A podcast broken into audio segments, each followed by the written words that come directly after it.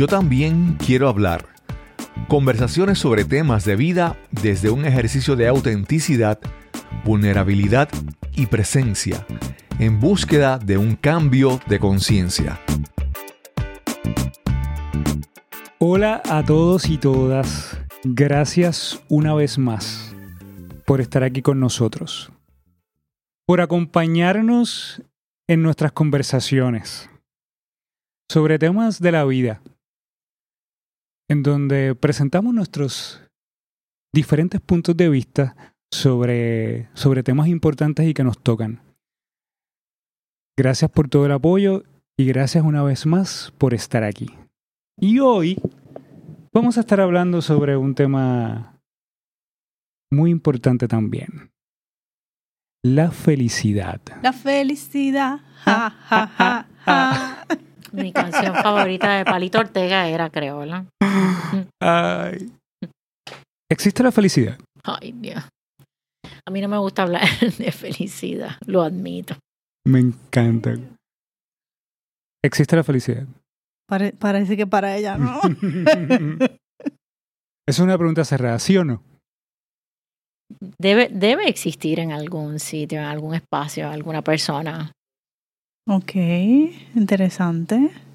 Esto no me lo esperaba. Yo sí creo que existe la felicidad. Yo, ta- yo también creo que existe la felicidad. Pero lo importante será también ver qué es la felicidad. Ok. ¿Qué es la felicidad? Sería bueno, fíjate, sería interesante que Marines nos diga qué es para ella la felicidad y por qué ella cree que no existe. Sí, ustedes no están aquí presentes, nosotros sí. Y cuando yo pregunté qué es la felicidad, a la primera persona que yo miré fue Marines. Precisamente por eso que está trayendo Yesenia. Tengo que definirla. No, lo que es para ti. Ah, Lo que es para ti, exacto. ¿Sabes? Porque yo tampoco te voy a traer una definición de, de libro, porque en realidad son tantas, son tantas las definiciones que hay y de alguna manera todas son tan subjetivas.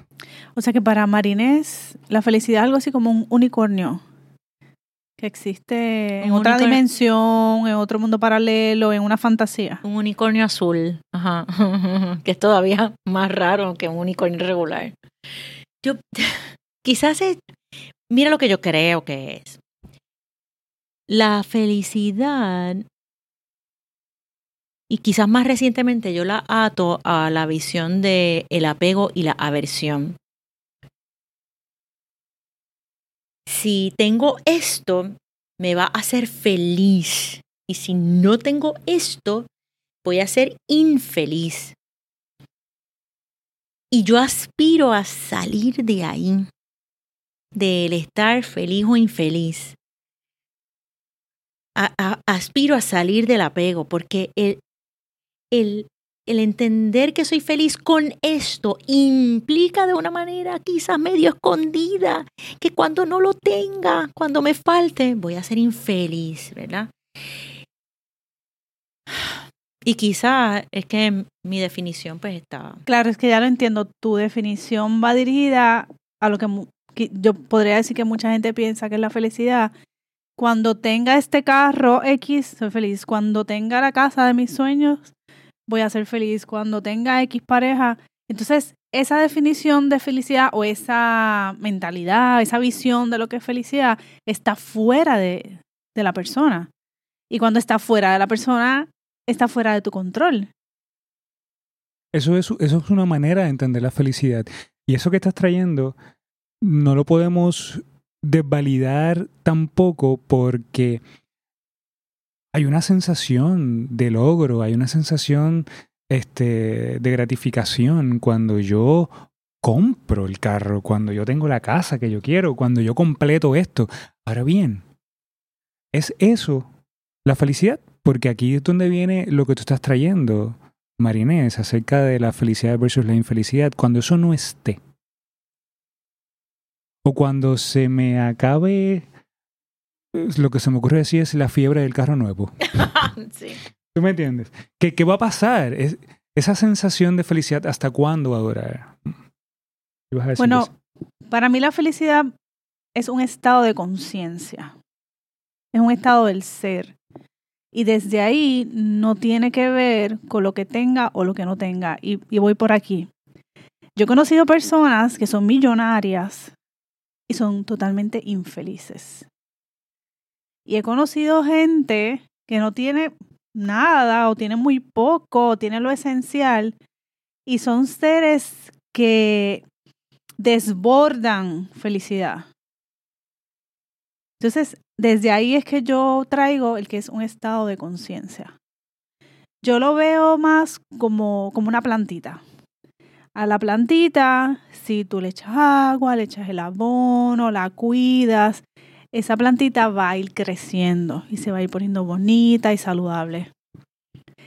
Si esa planta tú no le echas agua, no sigues las instrucciones si es que necesita el sol o no necesita el sol o lo que sea, esa planta se va a debilitar o incluso puede morir. Sí, si no la atiendes. Si no la atiendes. Entonces, ¿de qué manera podemos atender lo que es el concepto de felicidad pensándolo como un estado de conciencia?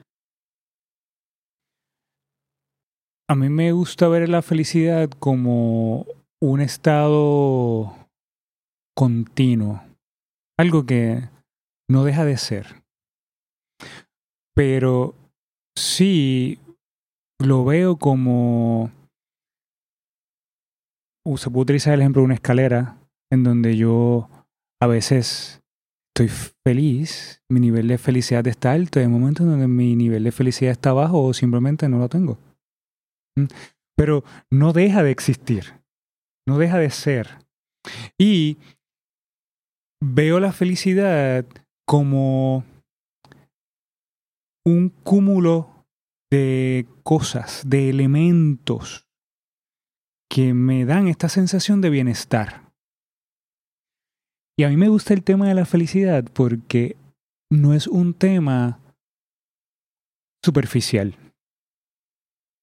Puede ser un, puede ser un tema que a lo mejor haya sido trillado. Ave María, esa es la palabra que iba a traer. Es trillado. Sí.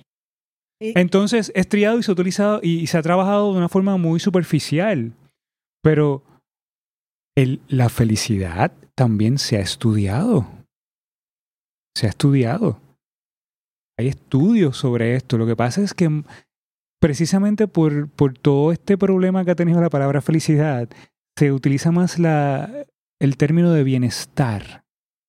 Una sensación de bienestar. Y es posible. Y cuando digo que es un cúmulo de experiencias, un cúmulo de, de elementos, te puedo brindar varios ejemplos. Puede ser que a ti lo que te haga feliz sea relacionarte. Relacionarte con otras personas te da una sensación de bienestar. Y por tal razón, tú buscas el relacionarte con otras personas y el conectar con otras personas para sentirte bien. Cuando tú estás con una persona se te nota. Si tú eres de esas personas que te gusta relacionarte, eres feliz, te gusta, te gusta encontrarte con tus amigas y tomarte una taza de café. Pero mira lo que eso implica. Eso implica, por lo que estás diciendo, que fíjate, es relacionarme con quién, con gente que me hace feliz, que me gusta relacionarme. Claro. No me voy a relacionar con personas que de alguna forma me hacen daño. Claro, pero eso implica que es externo. Entonces, ¿cómo, cómo puedo llegar a ese estado de, de felicidad independientemente de que yo tenga compañeros de trabajo odiosísimos que me hacen la vida de cuadrito? Marinés, es que tú no puedes dejar de vivir sin tener lo externo. Las cosas externas influyen tanto para brindarte momentos de felicidad y de bienestar, como también te van a presentar momentos de retos. Y aquí quiero unir entonces, de alguna forma, el episodio que estuvimos trabajando anteriormente sobre el optimismo. ¿eh? ¿Cómo manejamos nosotros también esos momentos de retos? Volviendo al tema de lo del el cúmulo de, de experiencias y de cosas. Además de la relación, hay personas que a lo mejor a ti hay personas que a lo mejor lo que los hace sentir bien es el hecho de trabajar en su desarrollo físico. Y por eso se van al gimnasio, por eso se van a hacer ejercicio. Aparte Entonces, que aumentan las endorfinas cuando hacemos ejercicio. Sí, ya hay un efecto biológico. Exacto. Igual, igual lo- lo- la, la meditación o el baile La dieta. o la alimentación o el estar en contacto con la naturaleza.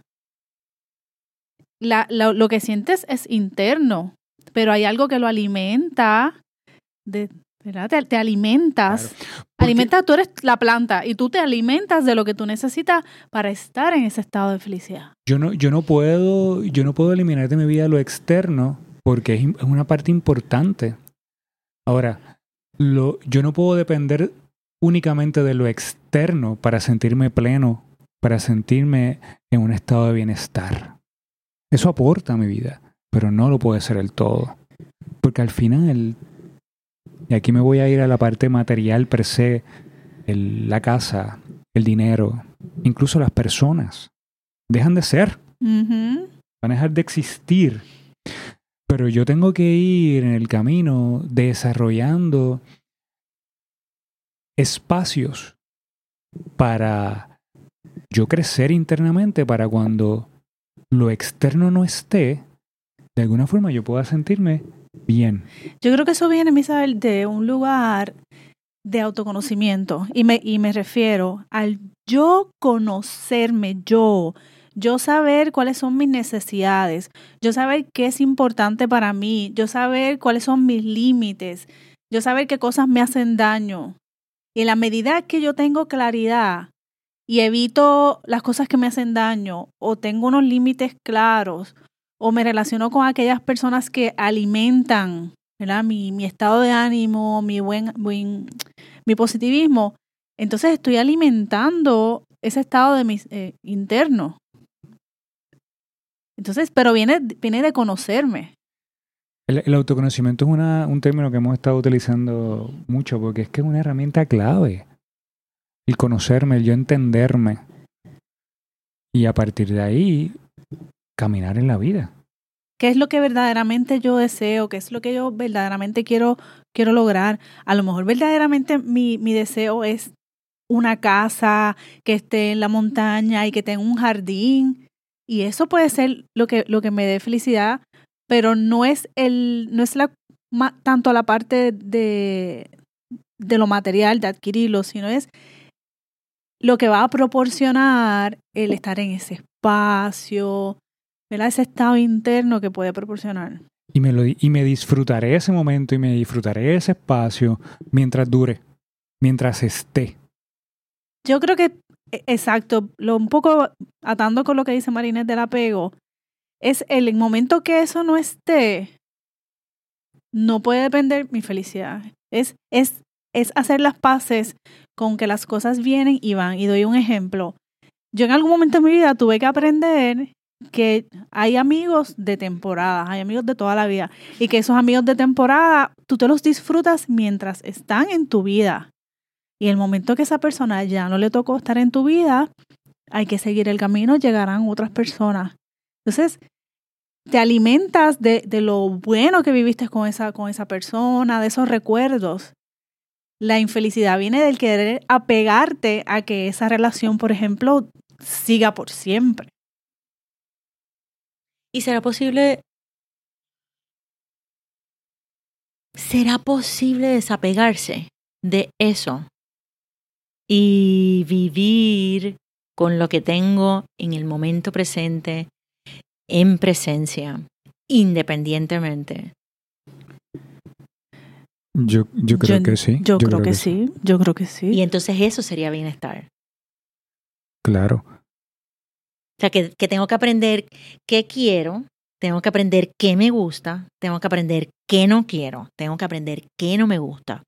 Y una vez reconozco eso, entonces voy al centro y digo, esto es lo que hay. Y dejo ir mis preconcepciones de felicidad, de aversión y apego. Y, to- y todo eso está muy bello lo que estás diciendo. Pero se puede.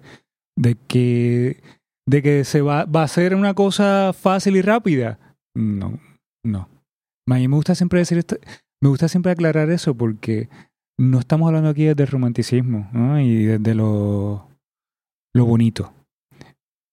El tema es espectacular, pero también requiere de nosotros intención y acción. Y desde esa intención es conocerme, es que lo tengo que enfatizar una y otra vez. Por ejemplo, yo sé que a mí me da felicidad aprender. Estar en un constante proceso, aprendizaje, coger este curso, coger el otro, en esta clase, eso a mí me da felicidad y yo he tenido personas en mi vida que me han cuestionado, pero tú vas a seguir aprendiendo cosas, Ay, nena. sí. Pero yo estoy tan clara que eso a mí me da felicidad que, que pues no importa, no.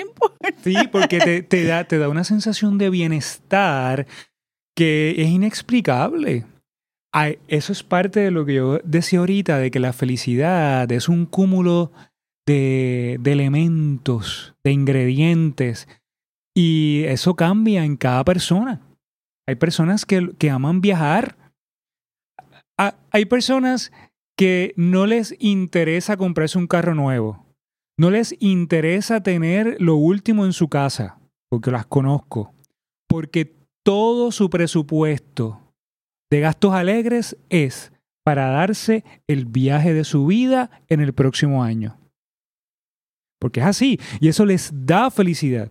Ahora yo conozco otras personas que no, que el tener su casa arreglada a su gusto, porque es el lugar donde llegan, donde se sienten, eso les brinda esta sensación de bienestar. Como hablábamos ahorita de lo de las relaciones, ¿eh? estar en familia, tener hijos y así sucesivamente. Entonces, si como dijiste que era inexplicable, podríamos decir quizás que la felicidad es indefinible. Hay definiciones, pero Yo creo que, que cada cual tiene que definir qué es la felicidad para sí mismo. sí. Por eso digo que hay, defi- hay definiciones, pero ¿qué es para ti? Que no hay. No, no creo que haya una definición así que te diga esto es y no hay nada más. No. Por eso el término es tan amplio y por eso se discute tanto. ¿Mm? Esta misma pregunta que yo les hice a ustedes, que es para ti la felicidad, haz- hazla por ahí a, a siete personas diferentes. Y no solamente eso, hazla a siete personas diferentes en diferente, de, de diferentes edades. Uy, sí, sí. Hazla en diferentes contextos, en diferentes niveles socioeconómicos. Sí. Y tú te vas a dar cuenta de que hay diferentes definiciones y no solamente eso, no es una definición concreta. Es probable que las personas te comiencen a ver y te den ejemplos de lo que los hace ser felices. Y eso que dice Misael me gusta porque cuando usted escuche que para otra persona la felicidad sea X cosa y sea diametralmente opuesto a lo que para usted es felicidad, pues no, no lo cuestione. Eso es lo que es para esa persona, ¿eh? desde sus experiencias, desde lo que esa persona es, desde lo que ha vivido, desde lo que esa persona ha definido para sí mismo. Yo soy aficionada de, de- como Yesenia, de estudiar. Y una de las cosas que he estudiado en los últimos años es estoicismo, distintas filosofías y budismo. Me han escuchado hablar anteriormente. Y una de las cosas que dice el Dalai Lama es que nuestro fin objetivo es ser feliz. Pero eso es, eso es un proceso de cómo llegar ahí. Y ese proceso implica lo que dijo Yesenia, el autoconocimiento. Primero, reconocer que estoy en ignorancia, porque no conozco cómo es la realidad, cómo se cuecen las habas. Y tengo que estudiar cómo es la realidad. Y una cosa que a mí me encanta que ellos hablan mucho es de las emociones perturbadoras. Cuando sufrimos de una emoción perturbadora, ¡ah! se nos quita la felicidad. Cuando nos da un ataque de rabia, ¡ah! se me quita la felicidad. Cuando, o por el contrario, cuando tengo un estado de éxtasis o de placer bien brutal, siento que estoy en felicidad. Y yo creo que quizás eh, eso era lo que yo me refería ahorita con lo del apego y la aversión. Porque el que yo escoja que esto es feliz o que, yo, que es placentero o que escoja que esto es odioso implica que estoy comparando y juzgando.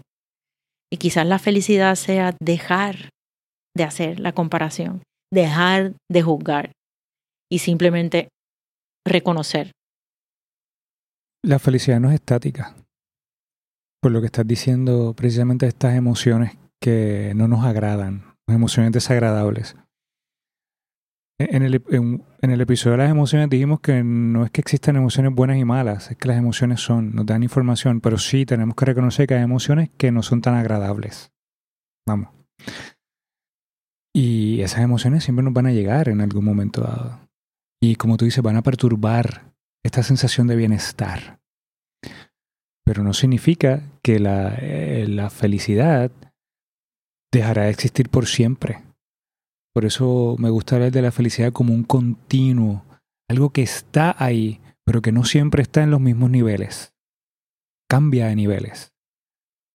Y qué bueno que hay emociones perturbadoras. ¿Sabes por qué? Porque me acabo de dar cuenta que si, si lo viera, viéramos la felicidad como un continuo, nos acostumbraríamos a ella y no, no podríamos diferenciarla, no, podríamos diferenciarla. Exactamente. Por eso es que es bueno el vaivén. El sube y baja. Que te permite. Te pone en perspectiva. Exactamente. Y por eso el ejemplo de las escaleritas, ¿no? Unas veces que estamos más bajitos, a veces está un poco más alta. Pero está ahí y, y no podemos tampoco vivir pensando que el sufrimiento no va a estar, el sufrimiento va a estar y, y es más, crecemos más a través del sufrimiento. Nos y de los retos. en que, de que de los momentos siempre de, de, alegría, solamente piénsalo y de felicidad, perdón, solamente piénsalo. Hay momentos en donde nosotros nos, las hemos visto negras en la vida. Y hemos dicho, yo creo que yo esta no salgo y sí, salimos. Y salimos transformados. Y cuando miramos para atrás decimos, es que hoy yo puedo enfrentar esta situación. O hoy yo me atrevo a hacer esto que estoy haciendo porque en algún momento dado yo tuve que vivir una situación que fue tan fuerte que me, me hizo más fuerte, me dio unas herramientas que si yo no las tuviese ahora, esto que yo estoy enfrentando, yo no lo podría enfrentar. Y comprender que a veces la felicidad viene de un lugar tangible pero a veces es intangible. Y eh, está bien. Quizás es un cambio de percepción. Ese intangible. Aquí dice cambio de percepción y de percepción. Y con esto vamos a ir cerrando este episodio de hoy. Estrategias para trabajar la felicidad o para desarrollar esta sensación de bienestar si no quieres utilizar el término de felicidad, te invito también a que explores el de bienestar. Cuando tú te sientes feliz, te sientes bien. Bienestar es sentirte, sentirte bien. Percepción. Hay, una, hay un ejercicio sumamente simple y que te puede ayudar a ti a, a cambiarle, a cambiar la percepción de las situaciones, es la gratitud. La gratitud para mí es uno de los de las herramientas más poderosas que tiene el ser humano. Y es sacar tiempos durante el día para tú dar gracias por, por lo que tienes. Desde lo más simple hasta lo mejor lo más, lo más grande. Cuando tú te pones a, dar, a hacer cuenta de las cosas por las cuales tú darías gracias, tu estado de ánimo cambia considerablemente. es que es instantáneo. Instantáneamente. Te, cambia el enfoque, te cambia la perspectiva, te cambia la vibración. Una ocasión yo estaba dando un taller y hicimos un ejercicio de un minuto solamente. Ah, fue para el tiempo de, del huracán María, cuando ya estábamos en el proceso de recuperación. Estábamos dando unos talleres a ciertas comunidades y, y cerramos el, taller con un ejercicio de un minuto, en donde nos dividimos en pareja y solamente por un minuto lo único que tú ibas a decir eran las cosas por las cuales tú dabas gracias. Por un minuto. Al principio la gente decía, ya entre un minuto. Pero cuando, por un minuto por reloj, a la vez que sonaba la campana, te tenías que callar. Entonces ahí tú ves a la gente como que, ¡ya! Todo lo que no dije. Y es, y es eso es darte cuenta de que a pesar de que la estamos pasando difícil, porque mira que la estuvimos pasando difícil en aquel momento, habían tantas cosas por las cuales dimos gracias que la gente salió de allí con otro, con otra sensación, otro espíritu, con ánimo de enfrentar el reto que estábamos viviendo en un proceso de recuperación luego de haber pasado por un huracán categoría 5 en todo Puerto Rico. Sabes que yo tengo, tengo varias libretas donde yo todas las noches me sentaba y diario me sentaba a escribir porque estaba agradecida. Ahora, lo, ahora te reconozco que últimamente no lo, estoy, no lo estoy escribiendo, pero sí hago el repaso mental y es maravilloso. ¿no? Estos son ejercicios que no los tenemos que hacer siempre. Pero sí, si estamos pasando por momentos en donde sentimos que nuestra sensación de bienestar no está tan elevada ni nuestra felicidad, pues mira, podemos hacerlo. Por ejemplo, yo estoy pasando por un momento difícil en el trabajo, por dar un ejemplo. Pues, en lugar de a lo mejor decir, ay, aquí voy yo de nuevo a este lugar. Mira, a ver por lo menos tres cosas por las cuales tú eras gracias en ese lugar, para que por lo menos tu estado de ánimo cambie. ¿Ok? Y eso te puede ayudar mucho a enfrentar cualquier reto que tengas. La interrupción para mí es bien importante en todo momento. A diferencia de lo que de lo que comentas de que quizás no lo tienes que hacer todo el tiempo, yo me tiraría por el risco y diría, hazlo todo el tiempo. Porque esa interrupción es necesaria para cuando vengan los momentos de crisis, estar levemente en automático.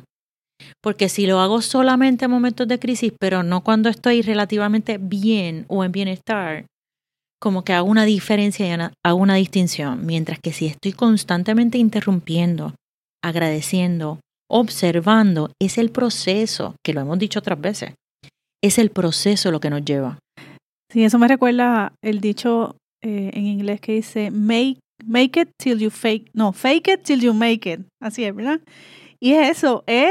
aunque de momento, como dice Misael, ay, no tengo ganas porque voy a agradecer, no sé, empieza tres cosas, aunque sean bobas, porque lo que me comí hoy en el almuerzo estuvo bien rico, porque hizo un día bonito, porque alguien me sonrió, las cosas más, más sencillas.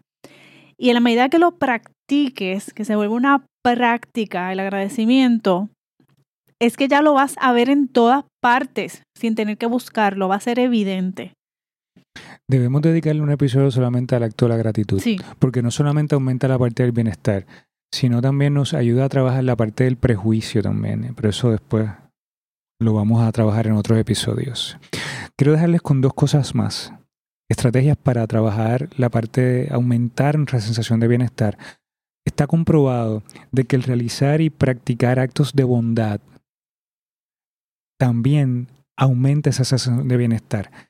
Hacer algo por alguien, eh, preparar un, llevar un pedazo de pan al trabajo para que se lo coman los compañeros con café y verle la cara de felicidad, ayudar a alguien que está pasando por alguna necesidad, eso también da sensación de bienestar. Y otra cosa bien importante que te va a ayudar a ti en el proceso de autoconocimiento es la atención plena, o sea, el mindfulness. Sacar momentos para tú poder hacerte presente de lo que tú estás viviendo, de todo lo que tú tienes en este momento. Eso tú lo puedes hacer ya sea sacando momentos para meditación, tú lo puedes hacer al momento de estar comiendo. A veces nos sentamos a comer y nos tragamos la comida, pero a veces nos sacamos un momento para decir, voy a disfrutar cada bocado de esto que me estoy comiendo, la textura, el sabor, eso, eso, eso el olor, eso a nosotros también nos da una sensación de felicidad y de bienestar. Todas estas cosas están a tu disposición, son ejercicios que solamente requieren que nosotros tengamos la intención de llevarlos a cabo y les aseguramos que son cosas que nos pueden ayudar a sentirnos mejor y enfrentar las situaciones de la vida. Yo creo que tu cara, Marinés, cambió, ¿verdad? cambió. No es broma, te lo estoy diciendo. ¿En serio? O sea, esto fue otra cosa. O sea, nos compraste un poco la idea de que la felicidad sí es posible. Sí. Bueno, amigos y Y me amigas, la llevo. qué bueno. Gracias una vez más por escucharnos, gracias por estar aquí, gracias por formar parte de este proyecto. Yo también quiero hablar. Es un podcast editado por Kevin Reyes Ortiz. Arte gráfico por Yesenia Rodríguez. Producido por Cristóbal Colón para podcastingpuertorico.com. Si también quieres hablar con nosotros, te invitamos a que nos envíes una nota a nuestro email ytqhpodcast@gmail.com. Si no entiendes la dirección, te la escribiremos en las notas del programa. Quizás puedas participar en nuestro podcast. Te esperamos en el próximo episodio.